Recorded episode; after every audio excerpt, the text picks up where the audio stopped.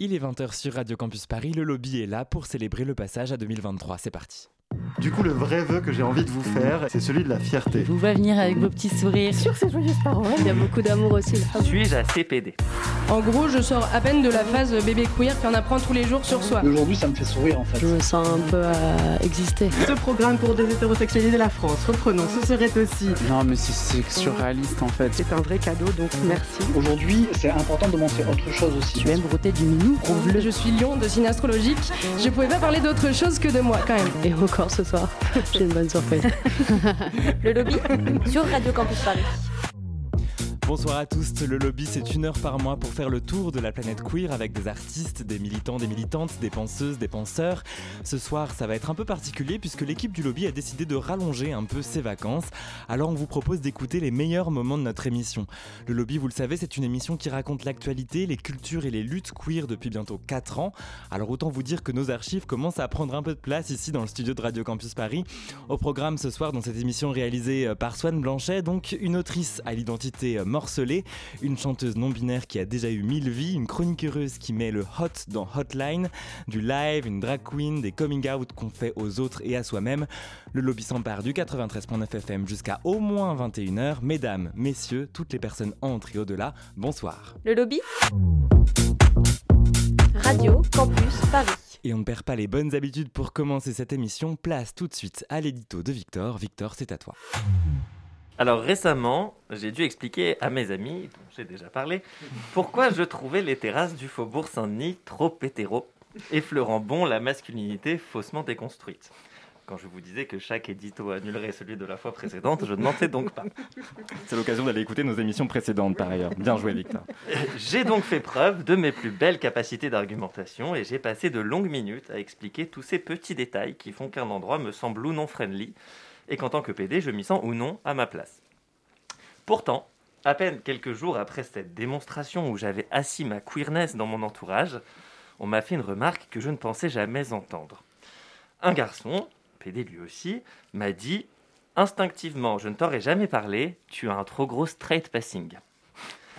Je vous, avoue, je vous avoue que l'idée de ressembler à un créa d'agence de pub buvant une pinte au Morissette m'a fait entrer dans une espèce de dissonance cognitive. Il y avait bien au fond de moi le petit PD, celui qu'on choisissait en dernier en sport, qui avait maladroitement envie de le remercier. Mais pour la première fois, il y avait aussi le grand PD fier qui avait envie de lui dire Wow, mon passing et moi, on t'emmerde En y réfléchissant plus tard, je me suis rendu compte qu'en fait, cette remarque me touchait au cœur parce qu'elle rejoignait un doute qui m'a beaucoup travaillé ces dernières années. Depuis qu'on a failli me refuser l'entrée de la flash cocotte à mon arrivée à Paris pour manque de paillettes, et que j'ai dû me justifier d'être gay à celle du tango, la question revient souvent. Suis-je assez PD Suis-je assez queer? Je ne suis ni bear, ni Jim Queen, ni twink, ni drag. Je n'entre pas dans une case identifiable. Là, toute relative hétéronormativité de mon apparence, de ma démarche, de ma voix, de mon couple, sont-elles une honte de moi projetée sur l'extérieur? Ou seulement le symptôme d'une personnalité finalement plutôt passe-partout.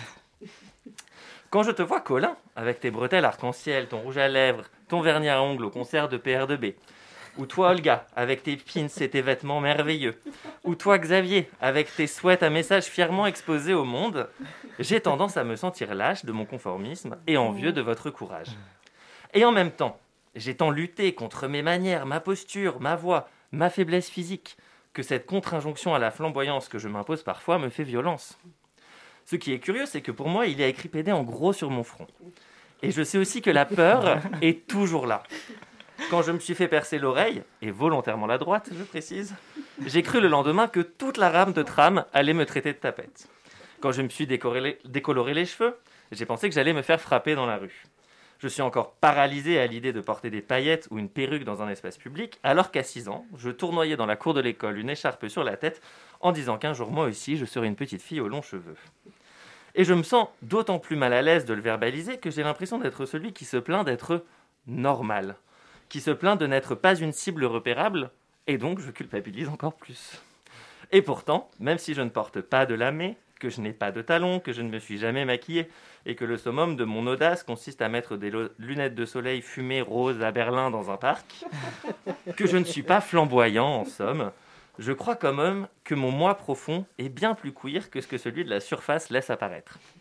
Alors peut-être que la, la carapace qui me sert à me présenter au monde a un gros straight passing, mais moi je sais que dedans il y a encore le petit garçon qui écoutait sans contrefaçon et enfilait le week-end les robes de sa mère, en mettant des gros clips en fausses perles à ses oreilles et en se tartinant les yeux de fard bleu.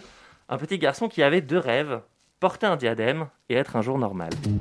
Merci beaucoup Victor, cet édito est à réécouter comme tous les autres sur toutes les applications de podcast et sur le site de Radio Campus Paris à la page du lobby. On va maintenant faire un nouveau saut dans le temps. Nous sommes en octobre 2021 et une chanteuse qui s'appelle Yanis vient de faire un coming out non binaire dans les colonnes de Tétu. Elle s'apprête à sortir un nouvel EP. Yanis et sa bonne humeur étaient les invités du lobby. Écoutez. Alors parmi nos auditeuristes, il y a des gens qui ne vous connaissent pas, il y a des gens qui vous découvrent, il y a des fans de longue date aussi, on espère. Alors on va faire un petit retour en arrière, on est en décembre 2008 et sur MySpace on peut entendre ça.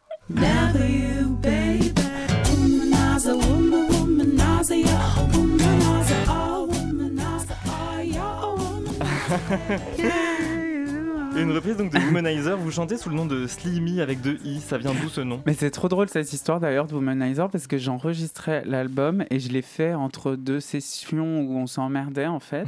et en fait, je l'ai fait euh, parce qu'on avait besoin de se détendre et d'arrêter à trop, trop penser au- au- à la créer en mode. euh, Et en fait, euh, je l'ai mis sur MySpace, c'est vrai que c'est parti un peu genre. En hystérie. Mais, euh, mais j'ai, pas- j'ai, pas, j'ai oublié ta question. Oh ben non, mais c'était... Le nom c'était Ah, le nom de Slimmy. nom. Ah oui, le nom de J'ai moi-même oublié ma question. donc, Bah, euh, le nom de Slimmy, c'est venu un peu de. je- En fait, on se foutait souvent de ma gueule parce que j'étais très mince, donc il y avait un côté. euh, J'ai reçu tellement de remarques sur ça, donc j'en ai fait un peu un personnage. Et j'ai- après, je fais souvent ça. J'essaie souvent de- d'utiliser des trucs qui sont contre moi pour un peu les. ou les utiliser avec humour, ou créer des œuvres, euh, que ce soit des, des clips ou des chansons.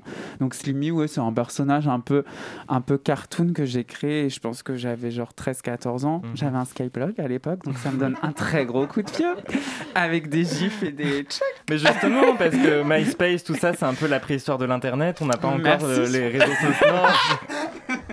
Mais on est aussi passé par là dans cette équipe. D'ailleurs, on m'a déterré avec une fossile et ouais, on a enlevé la poussière autour Non, mais de ce que je moi. et dire-. J'ai bien C'est été que- conservé quand même. hein. C'est peut-être pour ça que ma peau est quand même restée un peu. euh, On l'a perdu. Il y a quelques pixels de Et je me balade souvent avec ma porcelaine. du coup, pardon. Euh, Non, mais c'est vrai que c'est- c'est une époque où il y a quand même moins peut-être toute la violence des réseaux sociaux. Je sais pas comment vous, vous l'aviez vécu à, à euh, l'époque. C'était pas mal aussi, Ouais. un niveau violent. je me suis quand même reçu des petites menaces de mort et tout. hein. Voilà. C'était sympa.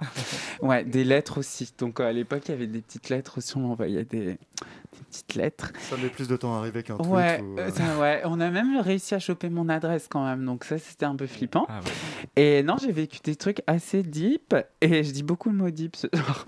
Et il y a. c'est un peu le thème. Mais le truc, c'est que ouais, c'était une autre époque par contre. pour euh, Parce que quand j'ai fait mon coming out, c'était pas la même époque, c'est clair. Mhm. On va en reparler, ça justement. Mm. Allez, on continue 2009, justement, le premier album. Ah oui.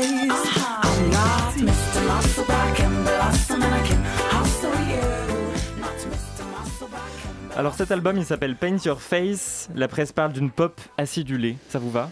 Ouais, grave. Et cette chanson est sur mon père d'ailleurs. hein. Je pense qu'il y a personne qui sait que cette chanson sur. Mon père a beaucoup inspiré de choses. En fait, j'étais chez moi et je et j'en pouvais plus. Il a oublié mon anniversaire. J'ai écrit ce truc et je lui disais wake up en fait, genre réveille-toi.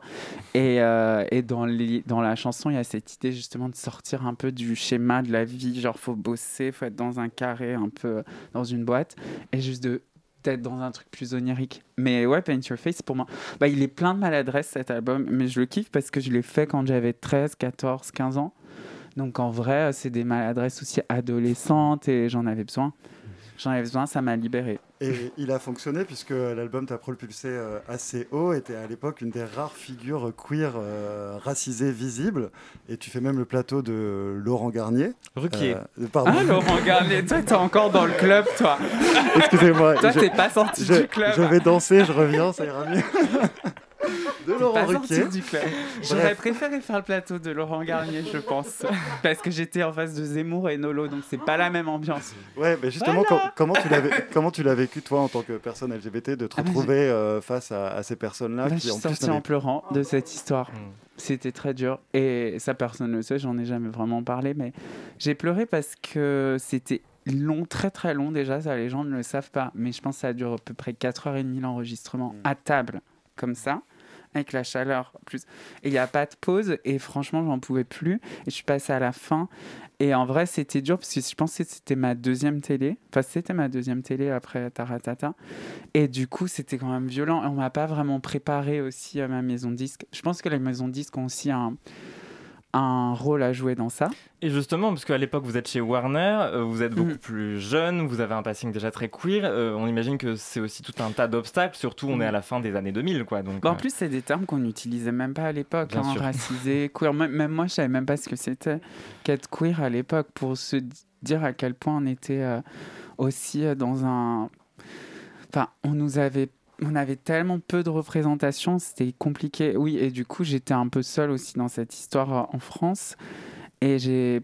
Là, c'était quand même difficile de. Enfin, le problème, c'est que les gens que j'ai eu en face de moi ont eu beaucoup plus peur que moi, en fait quand ils se sont rendus compte que ça posait entre guillemets problème dans la masse, ils se sont mis à se, à se renfermer et à surtout me lancer toute leur peur. Donc quand tu as à peu près une équipe de 20 personnes autour de toi qui te mettent toute leur peur sur toi, et toi tu as 18-19 ans à essayer de, de créer, et déjà tu es sorti de, de Saint-Etienne et tu es là, tu te dis, bon, en fait, ça fait beaucoup de personnes là. Donc euh, au bout d'un moment, tu te casses et tu prends 5 ans pour faire un EP, et tu te poses. Et puis soudain, la gloire, il y a quelqu'une qui vous repère pour assurer ses premières parties lors du passage de son Circus World Tour à Paris à l'été 2009. It's Britney, bitch. Yannick, le monde veut savoir en imitation.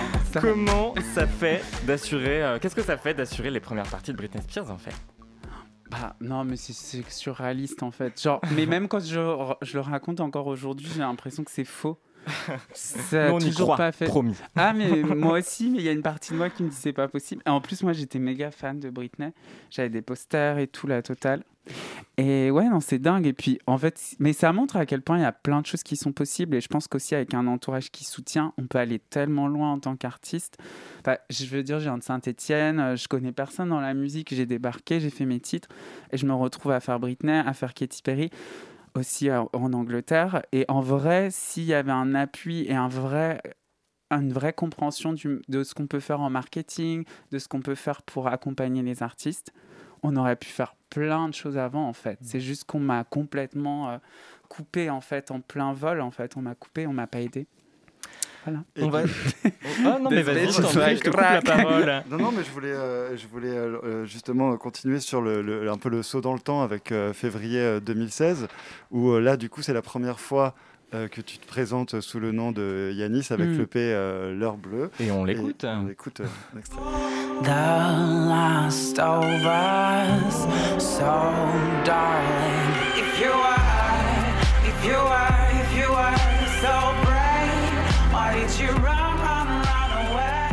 Moi, je me souviens très bien de ce moment-là, en fait, euh, parce que je suivais euh, beaucoup déjà euh, ce que tu faisais. Et, justement, il y avait tout ce changement de- de- de- d'identité déjà à ce moment-là, d'ambiance, de production musicale aussi. Et du coup, comment ça s'est passé aussi, cette, cette première métamorphose? Ouais, j'ai pris du temps. En fait, j'ai vécu à Berlin un moment. J'ai aussi pris du temps. Ce que je disais tout à l'heure, j'ai eu besoin de temps aussi pour, me, pour, pour ma santé aussi mentale et, euh, et réécrire, écrire des chansons. Et euh, en fait, c'est vrai que je me suis plus rapproché de mon identité, de mon nom, de vouloir aussi euh, enlever un masque et me mettre sur scène aussi d'une autre façon. Donc, Ouais, j'ai voulu, euh, voulu reprendre ce nom et, j'ai pris du temps à créer des musiques avec des gens qui sont plus dans un, dans un univers aussi alternatif. Euh, on a vraiment euh, pris du temps à créer les sons et tout, donc c'était génial. C'est, c'était construire quelque chose de, de plus contemplatif aussi pour moi, pour D- bleue. Et la DA visuelle aussi, parce que je me souviens à l'époque, c'était il y avait une Mm. vraie volonté euh, avec euh, le clip, avec Charlotte Ouais. Lebon, avec toute. euh, L'hypnose, ouais, on a ouais. fait un clip sous hypnose pour Hypnotized et c'était assez fort comme expérience, même presque euh, réparateur. Enfin, il y avait un côté. Bah, moi, j'ai vachement fait d'hypnose en fait pour moi, pour, euh, pour euh, nettoyer des choses, des traumas et tout. Donc, je l'ai utilisé après pour, pour le visuel. Mais les visuels, pour moi, ça a toujours été important. Même sur Slimmy, en fait, j'ai toujours été hyper attirée par la culture très pop aussi. euh, par des références comme Andy Warhol, des gens qui allaient vraiment chercher à, à aussi attraper des choses avec le visuel. Et ça fait partie de ma musique. Moi, quand je compose une chanson, je, je vois des choses directement, ou des couleurs. Ou... Est-ce que tu considères qu'aujourd'hui, faire de la musique comme, euh, et être euh, présenté comme une personne trans et non-binaire, c'est un acte militant Ou tu sais, pour toi, c'est ju- Bah juste oui. ce que tu fais? Non, mais ça l'est parce que c'est encore euh, hyper marginalisé. Donc euh, après, ce que je suis en soi, j'ai pas besoin de faire grand chose pour que ça soit entre guillemets politique. Enfin, je suis arabe, je suis trans. C'est beaucoup pour certaines personnes. Végétarienne, allez, j'en rajoute. Euh, Quoi, t'es en- végétarienne Ouais, en plus, c'est marrant parce que les gens se disent souvent, tu mets des étiquettes et c'est c'est super étrange parce que je suis là, non, en fait, c'est ce que je suis. Donc après, que ça soit des étiquettes, c'est la manière dont la société l'interprète. ça dérange souvent. Évidemment, si je disais que j'étais hétéro et ça dérangerait personne, l'étiquette, mais. Bah, ici, quand même, un petit peu. Un petit peu ici. J'avoue qu'ici, je, ouais, j'aurais, mais j'aurais du mal. Mais en vrai, euh, c'est, moi, je me présente comme je suis et j'en parle assez librement parce que ça, c'est clairement lié à ma musique et à la manière dont aussi je, je l'interprète. Et c'est des sujets que j'aborde. Aussi, on oublie qu'on a le droit de parler de ces sujets dans nos chansons et c'est presque le néant dans la chanson française. Par exemple, la chanson solo, il y a très peu de textes qui existent qui parlent de ça, du Mhm. rejet d'un père euh, de son enfant qui, est, qui n'accepte pas. En vrai, il y a, dans l'histoire de la chanson française, ça existe pratiquement pas de cette manière. Donc c'est important que nos histoires existent, donc c'est important de dire qui on est aussi. Personne ne changera qui je suis, qui j'aimerais. Personne ne me changera, ni mon père, ni toute cette peine. Personne ne changera si dans vos yeux je vois cette haine contre celui qui ose faire de sa liberté sa mère. Solo, à qui veux-tu faire la guerre? Un père tombé dans, solo dans sa propre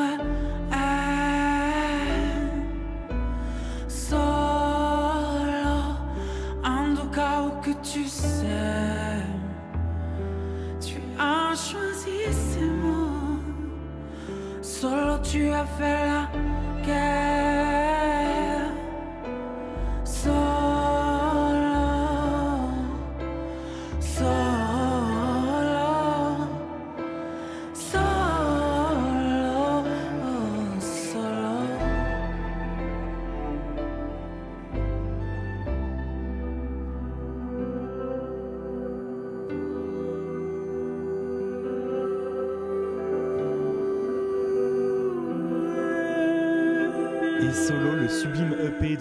À écouter sur toutes les plateformes de streaming musical. On va quitter Yanis et revenir encore en arrière dans le temps, puisque une fois par an, vous le savez, le lobby propose une émission spéciale en public, donc pour rencontrer, euh, pour vous rencontrer, chers auditeurs.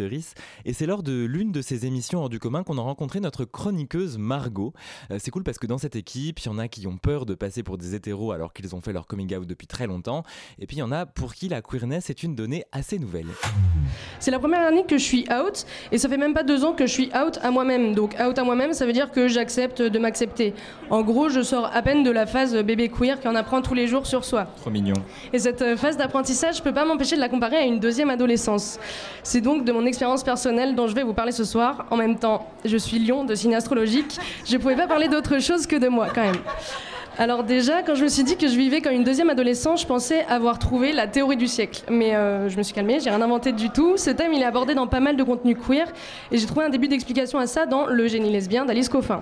Dans son livre, que dis-je, cette Bible, elle parle d'une adolescence volée, parce qu'elle n'a pas pu la vivre en tant que lesbienne. Quand j'ai lu ces mots, adolescence volée, j'ai évidemment fait un tour dans mes souvenirs des années lycée. Pour faire simple, il existe juste un gouffre entre la moi de 2015 et la moi d'aujourd'hui. À l'époque, j'étais entourée d'hétéros, je savais pas ce que c'était être LGBT, je pense que je connaissais même pas l'acronyme complet. Euh, mon éducation m'a pas tellement permis de connaître le monde merveilleux de la queerness assez tôt. Pour vous donner une petite idée, au lycée, j'étais dans un établissement jésuite. Pour celles qui ne connaissent pas, c'est une congrégation catholique exclusivement masculine. Donc, il n'y a, Ouais. rien- y a rien qui va. Pour ajouter un peu de piment, mes parents étaient un peu ambiance drapeau rose, drapeau bleu à la manif pour tous. Autant vous dire que si on m'avait dit dans 10 ans, t'auras une meuf et ça sera super, j'aurais fait une syncope. Alors que parallèlement, je me suis bien rendu compte qu'il y avait certains indices quand même. J'étais pas tellement attirée par les, la- par les garçons autour de moi. Je comprenais pas trop les jeux de séduction dans la cour. Et quand je regardais un film en famille, je m'autorisais jamais à donner mon avis sur les actrices. Je peux vous dire que la moi de maintenant comprend très bien pourquoi j'étais pas dans le délire Team Edward, Team Jacob quand Twilight était sorti. Non mais excusez-moi, il y avait Ashley Green et Kristen Stewart dans ce film. Elle était où la Team Bella et la Team Alice? Mais bref, ce retour dans mes souvenirs me font dire que moi non plus, j'ai pas tellement vécu mon adolescence à 15 ans. La bonne nouvelle, c'est que je la vis maintenant. Vous allez me dire, t'as plus 15 ans, t'es plus au lycée, c'est pas pareil. Bon point. Euh, mais il y a plein de changements qui sont conscients ou inconscients qui sont opérés un peu comme une mue. Par exemple, j'ai les cheveux blond platine depuis deux mois. J'ai dit petit exemple, hein, c'est pas un truc incroyable, mais pour moi c'était un peu un big deal. En fait, j'y réfléchis depuis 2013, ça fait 8 ans. Depuis que j'ai vu Miley Cyrus arriver et péter des murs avec sa Wrecking Ball. Pareil pour les piercings aux oreilles et les tatouages. Avant, je me contentais de me trouver des, par- des partenaires percés et tatoués. Maintenant, pour la première fois, je sens que mon apparence physique est en accord avec ce que je suis à l'intérieur. Et c'est- génial. Mais en fait, tout ça, c'est aller plus loin que ça. Il y a eu du changement aussi dans mes relations intimes. En ce moment, je suis avec une fille, euh, entre autres géniale. Depuis quelques mois, ça se passe super bien. Et euh, notre histoire a un peu commencé comme si on avait 14 ans en plein voyage scolaire.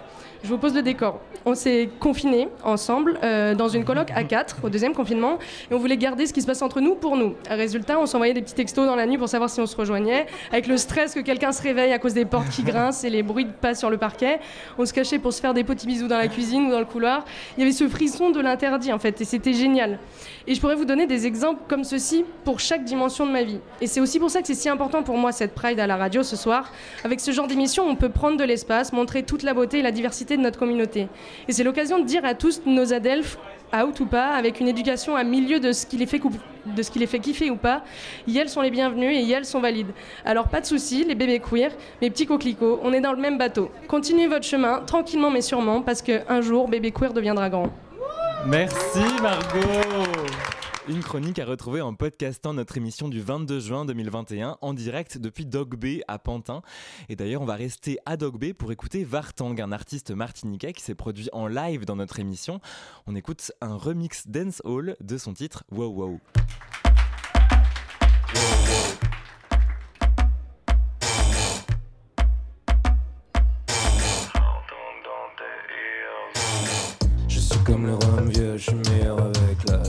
Se coucher, je suis encore en jet lag. J'entends mes démons qui me répètent envoie leur du sale. Le bitume sur mes Gucci à la chaleur du sable. Je voyage avec style, écran total sur mon peeling. Je traverse la Seine sur mon catamaran. Qu'importe le flacon, tant qu'on a la aller-retour ici là-bas, j'arrive, ça fait. Tu crois comme une mangue, ça tente le vertige. Non, t'es pas gang, tourne ta langue cette fois dans ta. Trop de trop d'infos. Dans notre force de. Je te trouve très jolie, tu as du monde d'or. Je m'en fous de ton salaire, je suis blindé de. Désolé, je te donne pas l'heure, j'ai pas le time pour tes. Elles veulent tous moi, ils veulent tous moi. Je n'ai pas des de luxe, bah moi poulet bocaille J'en veux pas de ta truffe, fais-moi fly first class J'ai atterri on flic, prêt pour le carnaval Cette année c'est Vartang qui sera ton vaval Je voyage léger, bagage cabine monogrammée Je vais traverser l'Atlantique, direction la Martinique Aller-retour ici là-bas j'arrive ça fait wow. Sucré comme une mangue ça tente à le vertige Non t'es pas gang tourne ta langue cette fois dans ta Trop de flots trop d'infos Bernard ta force de Je te trouve très jolie, tu as du monde d'or. Je m'en fous de ton salaire, je suis blindé. Désolé, je te donne pas l'heure, j'ai pas le time pour tes. Elles veulent doucement, ils veulent doucement. Wow, wow. Wow,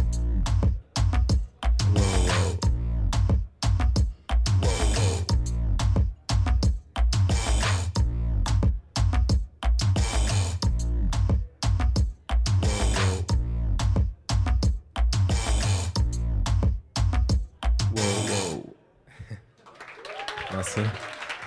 Wow, wow, c'était Vartang en live dans la Pride du Lobby, une archive de juin 2022. Le lobby Radio Campus Paris, Vous écoutez le best-of du lobby sur Radio Campus Paris. Jusqu'à 21h, on écoute les meilleurs moments de l'émission queer du 93.9 FM. En novembre 2020, au beau milieu du second confinement, Fred Colby, militant anti-sérophobie notamment à l'association AID, sortait un livre autobiographique T'as pas le sida, j'espère. Avec lui, on a parlé de sérofierté, des traitements et de ce qui a changé depuis Philadelphia, le film de Jonathan Demme sorti en 1993. La loi fédérale sur l'emploi et la réinsertion de 1973 condamne toute forme de discrimination à l'encontre de personnes handicapées et qui sont compétentes et en mesure de remplir les fonctions afférentes à leur profession. Quoique le texte n'aborde pas spécifiquement la discrimination due au virus HIV et au sida, Plusieurs verdicts ultérieurs ont établi que le sida devait être assimilé à un handicap aux yeux de la loi, non seulement en raison de l'amoindrissement physique qu'il entraîne, mais aussi parce que les préjugés entourant le sida conduisent à un décès social qui précède. Qui précède le véritable décès physique.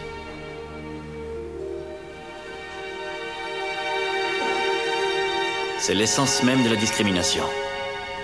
Formuler sur autrui un jugement fondé non pas sur ses mérites personnels, mais sur son appartenance à un groupe auquel on prête certaines caractéristiques.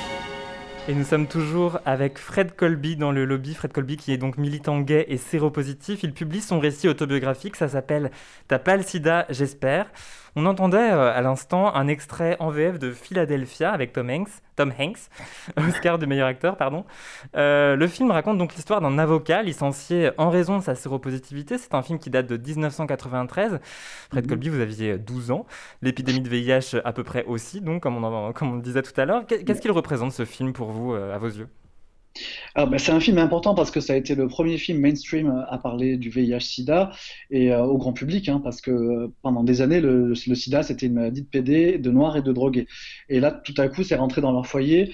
Donc, c'est un film qui, a, été très, très important. Après, aujourd'hui, c'est important de montrer autre chose aussi, parce que le film se passe en 1993, comme vous l'avez précisé, donc avant l'arrivée des trithérapies, donc euh, c'est les traitements euh, révolutionnaires qui ont changé l'épidémie de VIH qui sont arrivés en 96. Et aujourd'hui, c'est important de montrer une autre image aussi parce que, euh, si vous voulez, le grand public n'a pas fait sa mise à jour VIH et reste bloqué, ce que, j'appelle moi le syndrome de Philadelphia justement. Les gens sont bloqués dans les années 90 et sont pas informés de ce qu'est le VIH aujourd'hui dans les années 2020. Alors, T'as pas le sida, j'espère, c'est le titre de votre livre. Euh, Est-ce que d'abord vous pourriez expliquer aux auditrices et aux auditeurs d'où vient cette phrase? En fait, cette phrase, c'est une phrase que quelqu'un de ma famille m'a prononcée au moment où je faisais mon coming out séropo, euh, donc j'arrivais pas à le dire parce que c'était douloureux, et la personne me sort euh, de but en blanc, t'as pas le sida, j'espère. Et cette phrase, pour moi, elle a été très violente parce qu'elle m'a renvoyé encore une fois à cette forme de culpabilité, euh, et puis je savais pas comment répondre à cette phrase. J'étais pas armé pour répondre. Aujourd'hui, si on me demandait à nouveau cette cette question, je répondrais non, j'ai pas le sida. Je suis séropositif au VIH, et c'est pas la même chose. En fait, les gens ne connaissent même pas la, la différence entre VIH et SIDA. C'est-à-dire que moi, je suis porteur du VIH, mais grâce à mon traitement, euh, je, ne, suis pas en stade SIDA. Le stade SIDA, c'est le stade avancé pour les personnes qui n'ont pas accès à un traitement. Et en fait, ça, c'est hyper important de l'expliquer parce qu'aujourd'hui, plus de 90% des personnes qui sont séropositives en France sont dépistées et traitées avec une charge virale indétectable. Donc, ça veut dire que le, virus, il a endormi, en fait. Et on ne peut pas transmettre le VIH et on est en bonne santé. Et ça, ce sont des informations qu'il faut expliquer au grand public et ça, permet de lutter contre, la sérophobie. Et justement, euh, vous parlez dans votre livre du TASP, le Treatment as Prevention. À quoi ça renvoie euh, cet acronyme? Alors en fait, ça c'est quelque chose qui a, qui a, été découvert en 2008 et qui a été confirmé par euh, dans de nombreuses études. Aujourd'hui, on sait qu'une personne euh, sous traitement avec une charge virale indétectable ne transmet pas le VIH. Et ça, c'est une information hyper importante pour deux raisons. Déjà parce qu'en tant que séropo, savoir qu'on est porteur du, VIH, mais qu'en en fait euh, on le contrôle grâce au, traitement et, qu'on ne peut pas le transmettre, c'est hyper important en, en termes d'estime de soi. On n'est pas réduit à un virus, on n'a pas la peur de, transmettre à ses partenaires.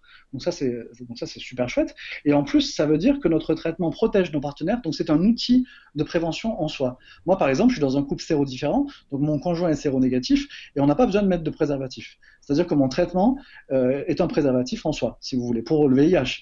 Et, euh, et ça, en termes d'épidémie, c'est génial aussi, parce que ça veut dire qu'en fait, si toutes les personnes séropositives sont dépistées et traitées, euh, on, peut, on peut mettre fin à l'épidémie. Ce qui est problématique aujourd'hui, c'est les personnes qui sont séropositives et qui l'ignorent, ce qu'on appelle l'épidémie non diagnostiquée, qui est estimée en France à peu près à 25 000 personnes. Parce que du coup, les personnes n'ont pas accès à un traitement et peuvent transmettre le VIH sans savoir.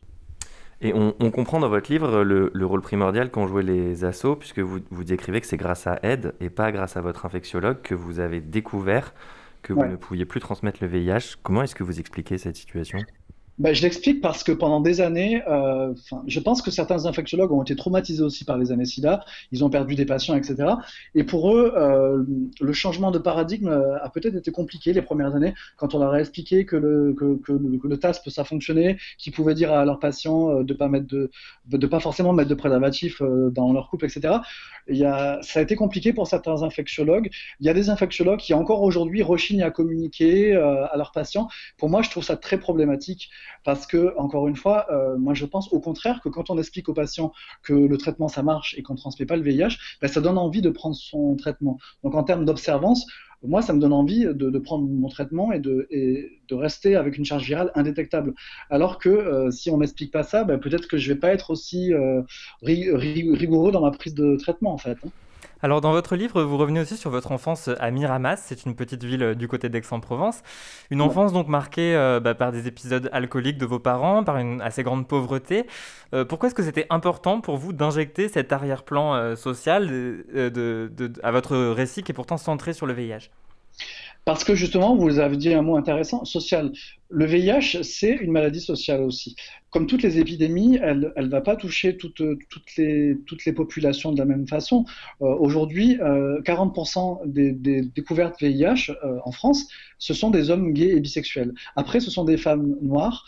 Euh, après, c'est les personnes travailleuses du sexe, les personnes trans, etc. On le sait. Et en fait, l'homophobie, euh, ça joue dans un parcours de vie sur l'estime de soi, sur la, la, confiance en soi.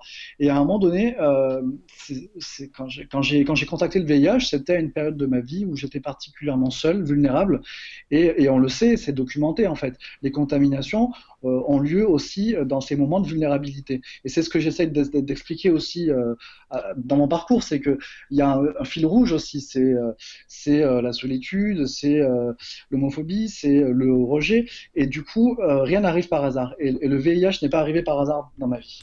Vous dites qu'au moment où vous revenez à, Miramas pour annoncer votre séropositivité, donc c'est ce moment-là où, votre belle-sœur vous dit T'as pas le sida, j'espère. Euh, le VIH, à ce moment-là, vous le voyez comme une sorte de punition infligée au gay qui a voulu s'extraire peut-être de son origine sociale? Bah, C'est-à-dire qu'en fait, moi, quand je suis parti à Paris, ma famille m'a dit Mais qu'est-ce que tu vas faire à Capitale, etc. Bah, assez anti-parisianisme. Je, viens de Marseille, hein, donc voilà. Euh, et du coup, c'était compliqué parce qu'effectivement, euh, tout à coup, euh, je, bah, je reviens avec, c'est un peu le cliché du, gay provincial qui, est parti à Paris et qui revient avec le VIH. Aujourd'hui, voilà, je ne l'analyse pas comme ça, mais à l'époque, il y avait, cette forme de culpabilité euh, qui était, en moi et qui heureusement a vite disparu. Et aujourd'hui, j'ai compris qu'en fait, euh, le VIH dans la communauté gay est très important. On est surexposé au VIH, et que du coup, c'est pas arrivé par hasard et qu'il y avait des raisons derrière. J'ai vu que Facebook vous rappelait chaque année le jour de votre primo-infection au VIH.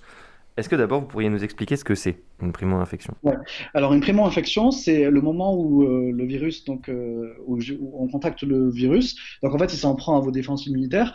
Et du coup, ça, ça, ressemble un peu à une grippe, c'est-à-dire fatigue, fièvre, courbature, ganglions, etc. Alors, tout le monde n'a pas une primo-infection, hein, mais moi, j'ai eu une belle primo-infection. Et à l'époque, j'avais vu mon généraliste, il m'avait dit, bah, vous avez la grippe.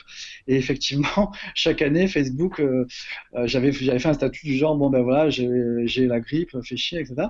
Et, mais en même temps, c'est intéressant, je trouve, de ces souvenirs Facebook parce que ça permet de prendre de la distance et du recul avec tout ça. Et aujourd'hui, ça me fait sourire en fait, parce que j'ai fait, j'ai fait un chemin et j'ai fait un travail sur, sur moi-même.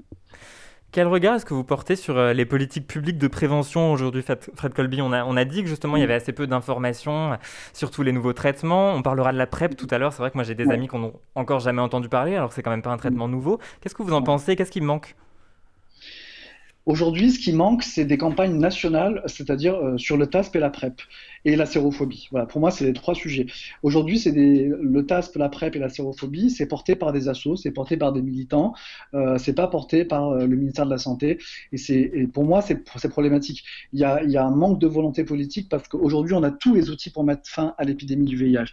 C'est-à-dire que, toutes, comme je vous ai dit, si toutes les personnes séropos sont dépistées et traitées, voilà, et si toutes les personnes séronégatives très exposées au VIH, donc je l'ai dit, c'est les, les, hommes gays et bisexuels, les femmes d'origine subsaharienne, les personnes travailleuses du sexe, les personnes trans, sont mis sous PrEP, euh, bah, il n'y a plus d'épidémie en fait. Et il y a des villes comme San Francisco où il y a eu une volonté politique euh, pour développer euh, des pistages, PrEP, etc. Et l'épidémie est en train de disparaître dans cette ville par exemple. Donc quand on met la volonté politique derrière et les outils, quand on donne l'accès aux outils à toutes les personnes, toutes les populations, ça a un impact sur l'épidémie. Voilà pour cette rencontre avec euh, Fred Colby, auteur de Tapal Sida, j'espère. Fred Colby qui vous encourage à vous tourner vers votre médecin pour qu'elle vous prescrive donc la PrEP, ce traitement qui peut bloquer les infections au VIH et dont on a beaucoup parlé déjà euh, dans le lobby. Alors la transition est forcément toute trouvée avec la séquence suivante puisqu'on continue à parler de VIH-Sida avec l'édito testo d'Olga. Bonsoir Olga. Bonsoir à tous. Notre émission d'avril s'enregistre un 29 mars. On sort d'une semaine à genre 9 degrés au-dessus des normales saisonnières et on nous annonce des chutes de neige dans les prochains jours il n'y a plus de saison, ma bonne dame. du coup, ce serait vraiment le moment de vous faire une chronique sur cette présidentielle qui se rapproche dangereusement, sauf que, gros malin que je suis, je l'ai déjà faite en octobre. plus de saison, que je vous dis. Et maintenant, que vais-je faire? Eh bien, sur les sages conseils de Gigi, je vais en rire pour ne plus en pleurer. Ensuite, je vais vous raconter mon samedi à répondre au 110, ligne téléphonique de SIDAction, puisque l'événement de collecte pour les assauts et la recherche VIH-Sida vient d'avoir lieu. Ce week-end, donc, j'avais signé pour faire 14-21 heures avec SIDAction. Après avoir récupéré l'emblématique t-shirt ruban rouge dont la taille unique était, jolie surprise, un XL presque assez grand pour moi, on nous fait un briefing, puis on s'installe pour prendre connaissance des outils et des réponses préécrites à certaines questions qu'on pourra nous poser. On se prépare donc psychologiquement à expliquer que si notre trésor national Lynn Renault ne sera pas à la télé ce soir avec Jean-Paul Gaultier et Bilal Hassani, c'est parce qu'elle avait le Covid le jour de l'enregistrement de l'émission. Rassurez-vous, elle va mieux. Nous voici chaudes comme des baraques à frites pour recueillir tous les sous, sauf que cette météo estivale précoce étant sérophobe, c'est à peine si le téléphone sonne une fois par demi-heure. Face à l'actualité qui risquait de ternir l'engouement du public pour ce grand rendez-vous solidaire, l'inquiétude des bénévoles de SIDAction était palpable. Heureusement, ma tablée était pédée comme tous les phoques de la baie de Somme réunis. Oui, je sais, c'est le voile, pas l'animal. Et on a trouvé comment se maintenir motivé et éveillé mutuellement entre l'appel d'une vieille dame isolée euh, depuis Carcassonne qui avait juste besoin de parler et un complotiste, appelons-le euh, Jean-Jacques, qui avait une obsession pour, je cite, l'injection. Mais aucune intention de faire un don. Jean-Jacques aussi devait se sentir euh, seul d'ailleurs parce que nous sommes plusieurs à l'avoir eu au bout du fil au cours de l'après-midi, puis de la soirée, visiblement de plus en plus alcoolisé.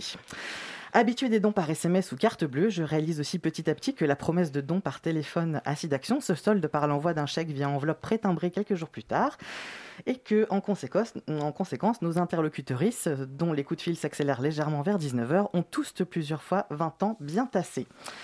À 20h45, l'émission démarre sur Antenne 2, pardon, France 2.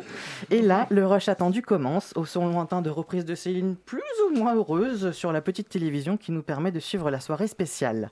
Les dons de 100 euros arrivent, entrecoupés de donations plus modestes d'ancêtres s'excusant d'être retraités, veuves ou les deux à la fois. À 21h, mon, mon compteur grimpe enfin, alors je vérifie l'horaire de mon dernier RER et décide de prolonger l'expérience. À 22h15, j'ai enfin atteint les 1000 euros et je raccroche mon casque. Le compteur total culmine alors aux alentours d'un million sept cent mille euros. Je repars avec la frustration de ne pas pouvoir rester plus longtemps car voir les chiffres grimper est grisant et la solide conviction que je vais maintenant faire ça tous les ans. Dans la rue, j'ai à la fois la sensation de pouvoir soulever des montagnes et l'œil embué en repensant à tous ces adorables fossiles dont j'ai enregistré le don et qui ont pris soin d'épeler leurs coordonnées lettre par lettre. Geneviève, Michel, Nieves, Bernadette, Ignacio, Jacqueline, Morna, Jean, Monique, Francine, Marielou, Bernard, Nicole. Vous êtes peut-être des boomers ou parents de boomers, mais punaise, je vous garde au chaud près de mon cœur pour toujours. Finalement, je me dis que ce récit, un brin décousu, est quand même peut-être un peu au sujet des présidentielles. Parce que, quelles que soient les couleurs politiques du bourgeois qui récupérera les clés de l'Élysée pour les cinq années à venir, on sait que ce sont encore les associations et leurs soutiens qui vont pallier le manque d'engagement de l'État sur les questions sociales avec leurs petits bras et leurs grands cœurs invisibles.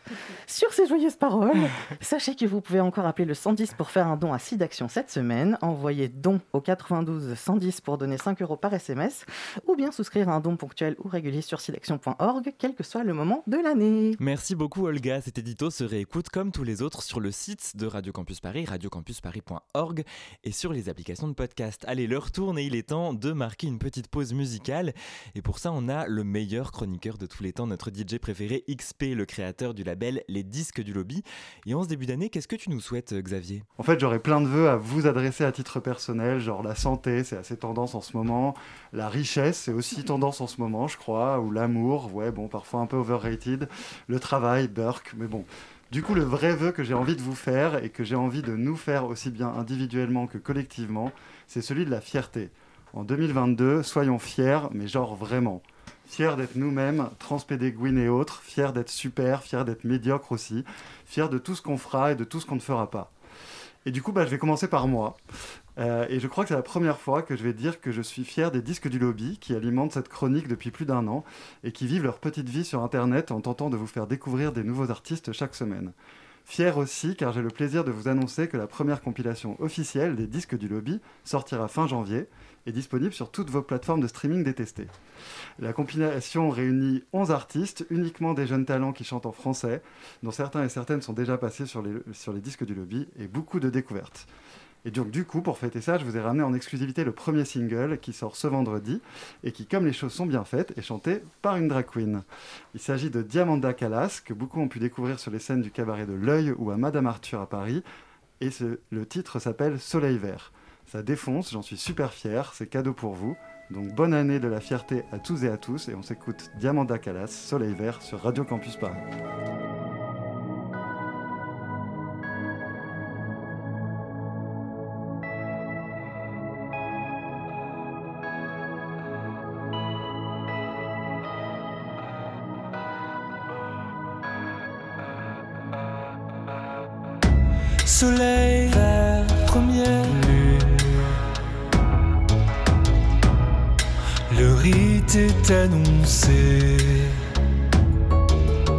Je dissous tes audaces dans la nuit brune.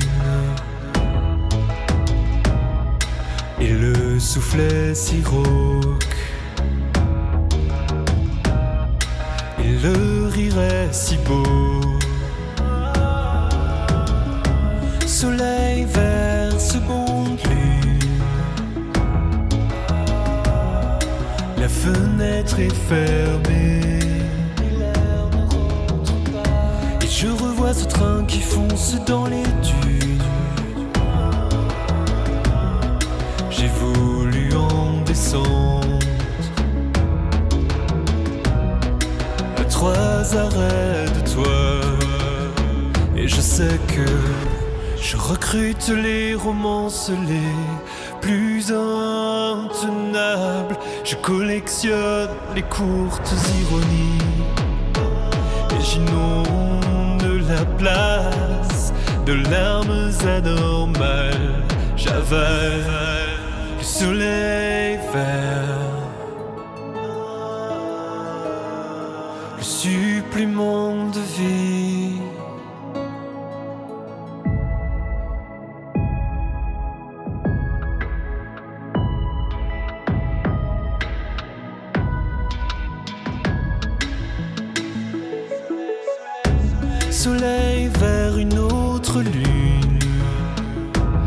Quoi? J'ai cru que tu parlais. Je crois que mon instinct déborde de lacune.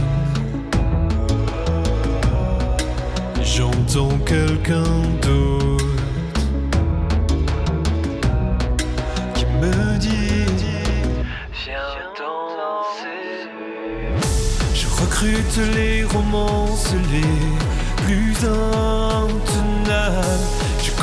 des courtes ironies et j'inonde la place de larmes anormales. J'avale le soleil vert.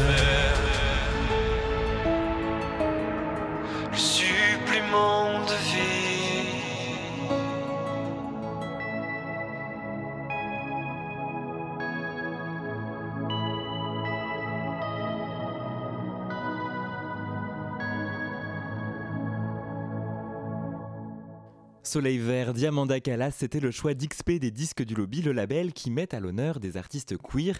Et puis pour ceux qui découvrent l'émission ce soir, les disques du lobby, c'est aussi une rubrique live dans notre émission. Une fois par mois, des artistes LGBTQIA+, viennent se produire dans notre studio, ici à Radio Campus Paris. Et je vous invite à aller réécouter Weekend, Pretz Kitty et Mélodie Loret qu'XP a invité dans nos précédentes émissions. Le lobby Et je crois qu'il faut toujours écouter. Radio Campus Paris. Vous écoutez toujours le best-of du lobby, le rendez-vous queer de Radio Campus Paris. Et on va à présent écouter Fatima Das. Elle a publié en août 2020 un roman passionnant, La Petite Dernière. Et si vous ne savez pas vraiment de quoi il s'agit, pas de panique. Notre chroniqueuse Lady Gaza l'a lu pour vous. Alors pour commencer, je dirais que ce livre, ça n'a pas été un choc. Euh, cette force, la fragilité, les fêlures qui en émanent, elles me sont fami- familières. Alors à sa sortie, j'ai couru en librairie, j'en ai fait cinq, mais euh, il y a eu rupture de stock et j'ai commis un sacrilège pour moi, la dame du CDI, j'ai acheté un e-book. Et j'ai été avec toi dans les transports, dans mon lit, dans mes toilettes. Et à chaque fois, je recevais chacun de tes souffles. Ce livre, ça a été de la joie, de l'amour, du hope à 100%, et j'ai eu peur aussi. Car si tu es une Mazouzia, une petite dernière, moi je suis une grande, et j'avais peur des polémiques, j'espérais que tu sois entourée, et que rien ne vienne se mettre entre ce cri de hope et toi. Ce n'était pas exotique, c'était toi, moi, nous, la lucidité dans la solitude, le regard sans compromis sur les nôtres, la quête de soi. Ce livre, c'est en partie ton histoire, celle d'une lesbienne française, algérienne, du 9-3 et musulmane. Et cette histoire singulière, elle a trouvé son chemin jusqu'à nous. Et quand je dis nous, ce ne sont pas uniquement les lesbiennes, mais c'est chacune des personnes concernées par les identités que tu décris. On a ressenti cet amour malgré les violences. Le hoop pour toi, pour ton parcours, notre religion, nos quartiers, nos deux pays pour qui nous sommes des corps étrangers, et surtout pour nous les queers, les hamsters comme tu dis. Je sais ce que c'est d'être dans cette brèche, d'y aller à coups de kick et de mots, cette volonté malgré le chaos, de la honte, du placard, de la colère, de faire étinceler la lumière de nous-mêmes. Donc bravo d'être allé au bout de cette pépite littéraire. Elle est à rajouter au couteau suisse de survie que nous transmettons de génération en génération.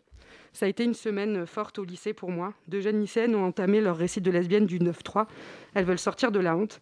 J'espère donc, mais surtout je sais, que tu ne seras pas la petite dernière à oser exister et faire la paix avec nos histoires, à pousser ces cris de hope de soi et des nôtres. Et pour une grande sœur, c'est un vrai cadeau, donc merci. Fatima Das. Alors quand j'ai lu ton roman, c'est comme si tu déposais à chaque page des parties de toi, de toutes tes identités morcelées. Est-ce que ce livre t'a permis de retrouver une unité entre toutes tes identités? Merci déjà, merci beaucoup. je suis hyper émue. C'est c'est fort, fallait me prévenir. Je m'étais pas préparée à ça. Euh, tu peux me reposer ta question, s'il te plaît? En fait, quand j'ai lu ton roman, c'est comme si tu déposais chaque, chacune des parties de toi dans chaque page. Est-ce que ce livre t'a permis de retrouver une unité? Je pense en tout cas que ça m'a permis de faire exister euh, ce qui était en moi depuis très longtemps. Parce que je m'étais interdit euh, de dire, euh, de crier. Et en ça, je peux dire que, je me, je me sens un peu euh, exister. Je me sens exister et je me sens euh, trouver une place quelque part pour dire ces choses-là. Vous disiez sur euh, l'antenne de France Culture, je vous cite, Fatima, c'est un personnage qui se cherche constamment, qui performe, qui ment et qui se retrouve dans une situation où elle est obligée de jouer continuellement un rôle avec tout le monde. En fait, elle n'a pas le choix, elle n'est pas libre de ne pas mentir. Est-ce que vous, Fatima Das, aujourd'hui, vous êtes entièrement libre de ne pas mentir? Moi, Fatima Daas, donc l'autrice. On va en parler ça aussi. Euh, non, là, là, je me sens plus de mentir, justement. J'essaie d'être euh, le plus juste possible, d'être le plus sincère. Et donc, c'est pour ça qu'aussi, ça me vaut, ça me vaut des choses parfois. Mais j'essaie de, de, de- de tenir dans la vérité, si on peut dire ça comme ça. Et comment tu as vécu justement cet emballement médiatique que, que la petite dernière a suscité à sa sortie? Euh, difficilement au début, parce que euh, parce que c'est épuisant très rapidement, parce qu'on n'arrive pas à dire non, euh, parce qu'on nous a pas appris à dire non, donc on dit oui à tout. Et, euh, et c'est voilà, c'est assez épuisant. Après, euh, j'étais contente de pouvoir parler de tout ça. C'était un peu le but aussi. euh, parce que j'aurais pu choisir de, de, de- de rester dans l'ombre et de pas en parler, juste d'écrire et, et de pas parler. Et, euh, du coup, euh, ça m'a permis aussi de, de rencontrer mes lecteurs et mes lectrices, et ça- c'est à chaque fois un cadeau. Alors au début, euh, dans, vos premiers passages, peut-être quand vous ne saviez pas dire non justement à, toutes ces sollicitations, il y a un passage sur France Inter notamment qui a beaucoup fait euh, réagir, puisque vous affirmiez donc que l'homosexualité est un péché, vous vous référiez là au dogme de l'islam sunnite que, vous pratiquez. Alors forcément, c'est des propos qui, peuvent surprendre, qui peuvent être perçus comme violents, ce que vous avez assumé en entretien. Et puis c'est des propos aussi que vous avez nuancés, hein, toujours dans le même entretien sur France Inter, en précisant, je cite, On n'est pas parfait, ok, on pêche, mais on aime les femmes et on aime aussi Dieu. Qu'est-ce que vous avez voulu exprimer exactement? Bah, en fait, pour moi, je, prolongeais ma réflexion que j'avais déjà dans le roman. Donc pour moi, je racontais rien de surprenant. Donc je suis sortie de, la radio et en fait, pour moi, tout était OK. Et là, je vois qu'il y a un engouement et euh, qu'il y a plein de réactions. Et mon éditrice qui me dit euh, c'est aller loin. Donc moi, je m'étais pas préparée à ça. Donc j'avais l'impression de parler toujours de, l'histoire que je racontais, donc de péché, du sentiment de culpabilité. Et voilà, pour moi, il n'y avait rien d'étonnant. Mais j'ai compris ensuite que ça avait euh, pu euh, violenter certaines personnes. Donc ça, je l'ai reçu et j'ai pu encore en parler autrement pendant plus longtemps euh, à Mediapart aussi. Et au-delà justement de toutes ces polémiques euh, voilà, qui, qui ont traversé euh, toute la promotion, est-ce qu'à l'inverse, ton roman a permis de libérer une parole, notamment chez les personnes euh, concernées, quartier populaire, musulmanes? Est-ce que tu as pu recevoir ces... Oui, j'ai pu recevoir plein de mots, plein de paroles, plein de rencontres avec des personnes concernées qui se sont senties représentées, euh, qui ont eu l'impression tout d'un coup qu'il y avait quelque chose qui se passait et que, que cette histoire-là, elle était très familière à la leur. Donc moi, ça m'a ça m'a vraiment touchée, émue. Et encore ce soir, j'ai une bonne surprise. Tu développes beaucoup la question de la honte dans ton roman, qui est multiple quand on a l'intersectionnalité de tant d'identité et de discrimination. La honte de nos amours est pourtant celui que tu décris, je trouve, avec le plus de retenue. Était-ce un choix de ta part? Ouais, je pense que je pense que j'ai je pense que j'ai réussi à parler, on va dire sans pudeur de de l'intimité de la prière par exemple et j'ai eu plus de mal à, à parler des amours. Mais parce que ça va aussi avec la honte et ça va avec la culpabilité peut-être même dans l'écriture. Et euh, ce, roman, alors c'est aussi le récit d'un cheminement. La Fatima qui s'exprime dans un chapitre va pas être exactement la même au chapitre suivant. En tout cas, c'est un peu comme ça que je l'ai lu.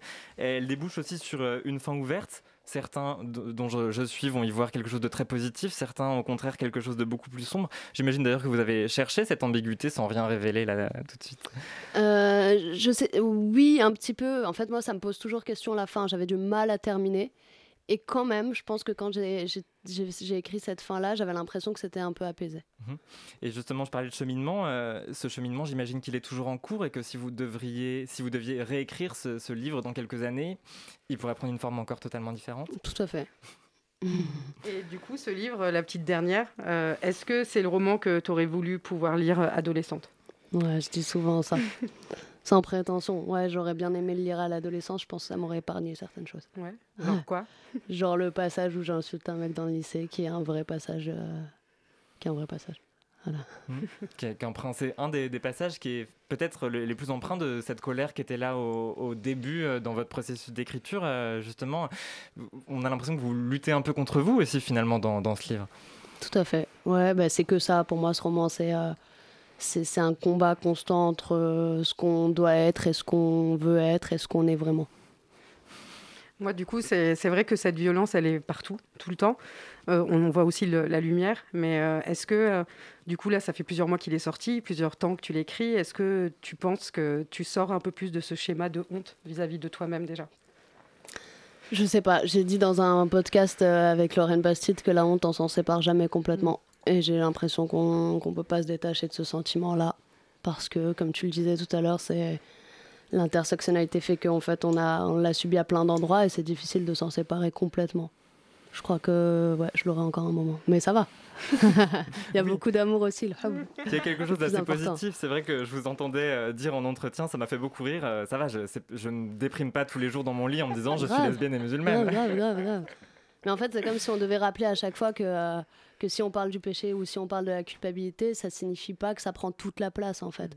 Et je pense qu'on a toute cette culpabilité-là euh, à un moment donné, en tout cas. Mais parce qu'on nous l'impose. Moi, je suis super heureuse d'être lesbienne. Alors, difficile de manquer euh, sur la quatrième de couverture euh, un nom, celui de Virginie Despentes, qui parle de votre écriture qui, je cite, triomphe en faisant profil bas. C'est très beau. Euh, être remarqué par Virginie Despentes pour un premier roman, en particulier celui-ci, qu'est-ce que ça représente pour vous, Fatima Daz? C'était important parce que Virginie, je l'ai rencontrée quand je commençais à écrire La Petite Dernière, en fait. Donc, pendant votre master de création littéraire? Exactement. Et donc, euh, je lui disais que j'avais du mal à continuer ce texte-là, et elle m'avait dit non, il faut vraiment que tu le fasses parce que je pense à telle, telle personne, et je pense que ça va leur faire du bien. Donc, ça a été vraiment quelqu'un qui m'a qui m'a soutenu du début à la fin. Donc, ça fait vraiment plaisir. Et puis, euh, j'imagine que vous étiez très familière avec son œuvre aussi avant. Tout à fait. Donc, ça m'a- en fait, pour moi, c'était à la fois cette rencontre et le fait que bah, je l'ai rencontré à un moment donné par la lecture, euh, à un moment où c'était très important pour moi. Elle a libéré quelque chose chez vous, Virginie Despentes, euh, peut-être avec King Kong Theory, euh, la référence un peu canonique. à- Ouais, j'en parle souvent, j'en parle souvent. C'est vrai que quand je l'ai lu, euh, je me suis dit, ok, heureusement qu'il y a, y y ce livre qui existe. Ça m'a, ça m'a un peu libéré, on peut dire ça comme ça. Ouais. Ouais, alors je sais que tu fais des, des- des interventions dans les collèges et les lycées. Du coup, c'est reçu comment par euh, notre jeunesse? Alors, pour ce que j'ai fait pour l'instant, euh, c'est très bien reçu. C'est très très bien reçu. Euh, les élèves, ils ont plein de questions. Euh, ils sont curieux et ils donnent beaucoup. Tu as des beaucoup. exemples de questions de, que, tu vois, que t'as- auxquelles tu as pu être confronté Bah, c'est un peu les, j'ai envie de dire, c'est un peu les mêmes questions qu'on aborde ce soir, mais c'est aussi beaucoup euh, euh, des questions intimes. Ils ont envie de savoir comment moi je le vis, euh, comment ça a été reçu par ma famille, euh, Mm. euh, qu'est-ce que ça fait aujourd'hui, et qu'est-ce que ça produit sur ma vie en fait directement. Et ça, ils sont très curieux de savoir ça. Et vous qui affirmez ne pas vouloir être un porte-drapeau, ne pas vouloir apporter de solution, c'est facile à, à recevoir tous ces questionnements? Moi, je le- bah, du coup, je le reçois pas comme ça. Je le reçois pas comme, euh, comme euh, une demande de solution. Je le reçois plus comme euh, on a lu cette œuvre, ça nous fait quelque chose. Peut-être ça touche à des endroits, mais euh, je crois qu'on me demande pas de solution. On veut juste savoir comment je me sens. Et Fatima Das a publié La Petite Dernière aux éditions Noir sur Blanc. Le best-of du lobby, c'est presque fini. Et avant de se quitter, on a juste le temps d'écouter notre chroniqueuse Zoé qui se présente comme la représentante du lobby bi. Zoé, c'est à toi. Euh, alors, si la cis-hétérosexualité et le lobby euh, LGBTQI, représente, étaient à l'Assemblée nationale, les bis seraient un peu comme le Modem, vous savez, le parti de François Bayrou, ni de droite ni de gauche, mais quand même plutôt à droite. Toujours suspectés d'une trahison qui les ferait passer d'une des deux chaises sur lesquelles leur cul est perpétuellement coincé. Je vous vois venir avec vos petits sourires. Vous vous dites. Encore une chronique de Zoé où elle va essayer de nous faire pleurer sur le sort des billes sous couvert d'autodérision et de métaphores douteuses. Oui, c'est à peu près ce que je compte faire parce que c'est ce que je sais faire de mieux finalement. Et aujourd'hui, j'aimerais vous parler de Cardi B, de queerbaiting et de quelque chose que j'ai envie d'appeler la mise en scène obligatoire de la sexualité des bi. Il y a quelques semaines, Cardi est épinglée dans un tweet comme faisant partie de ces célébrités qui ont fait leur coming out bi mais qui n'ont jamais daté quelqu'un du même genre, aux côtés des infamous Harry Styles, Billie Eilish et Lady Gaga. Des stars qu'on accuse assez souvent de queerbaiting, c'est-à-dire pour celles qui n'auraient pas la ref, de jouer des codes queer pour attirer le public arc-en-ciel, et ce, en laissant planer le doute sur leur orientation et leur identité. Une bonne petite technique capitaliste en somme, à débattre, on en parlait avant avec Victor. Euh, ce à quoi Cardi répond je cite, Je bouffais des bitches avant ta naissance, désolé de pas avoir des photos dans mon tel pour te le montrer. Et je crois que la question, en fait, qu'il faut se poser, c'est pas Cardi mérite-t-elle son nom ou devrait-elle être renommée Cardi Etera Parce que contrairement à Harry Styles, par exemple, dont on se méfie un peu plus chaque jour qui passe où il ne revendique pas sa queerness tout en portant des jupes et du make-up, Cardi B a déjà plusieurs fois publiquement outé sa bisexualité. Du coup, moi je me demande, est-ce que Cardi a eu honte? S'est-elle sentie obligée de parler de sa vie sexuelle au risque de passer pour une imposteuse? Ce qui m'amène à ce que je veux montrer. On exige souvent des billes de faire leurs preuves en exposant leur intimité. Faire son coming out ne suffit plus. Tu aimes brouter du minou? Prouve-le. Dis-le. Montre une photo si possible. À mon avis, ça va de pair avec une forme d'hypersexualisation des personnes bi, ou ça va de soi qui elles sont des Casanova insatiables changeant de bord, sinon c'est pas des vrais. Casanova, une bi-icon par ailleurs. Bon, au fond, j'en sais rien et j'ai l'impression que ma chronique commence à partir un peu dans tous les sens. Mais qu'on se le dise, le queerbaiting, c'est un problème. Et la suspicion qu'on fait souvent planer sur les bi, c'en est un autre. Comme disait l'autre. D'ailleurs, il faut reconnaître son ennemi. Et l'ennemi, pour moi, se trouve pas dedans, mais de l'autre côté de l'arc-en-ciel. Merci beaucoup Zoé. On retrouve cette chronique comme toutes les autres en podcastant le lobby sur les applications de podcast et sur radiocampusparis.org. Le best-of du lobby c'est terminé. Je remercie toute la fabuleuse équipe qui fabrique cette émission chaque mois. Victor, Olga, Zoé, Margot, XP des disques du lobby. À la réalisation ce soir c'était Swan Blanchet. Dans un instant vous avez rendez-vous avec Andrea pour un nouvel épisode de Fracture et moi je vous donne rendez-vous le 1er février euh, pour un nouvel épisode du lobby. D'ici là on reste en contact sur Instagram at le lobby belle soirée sur le 93.9 FM.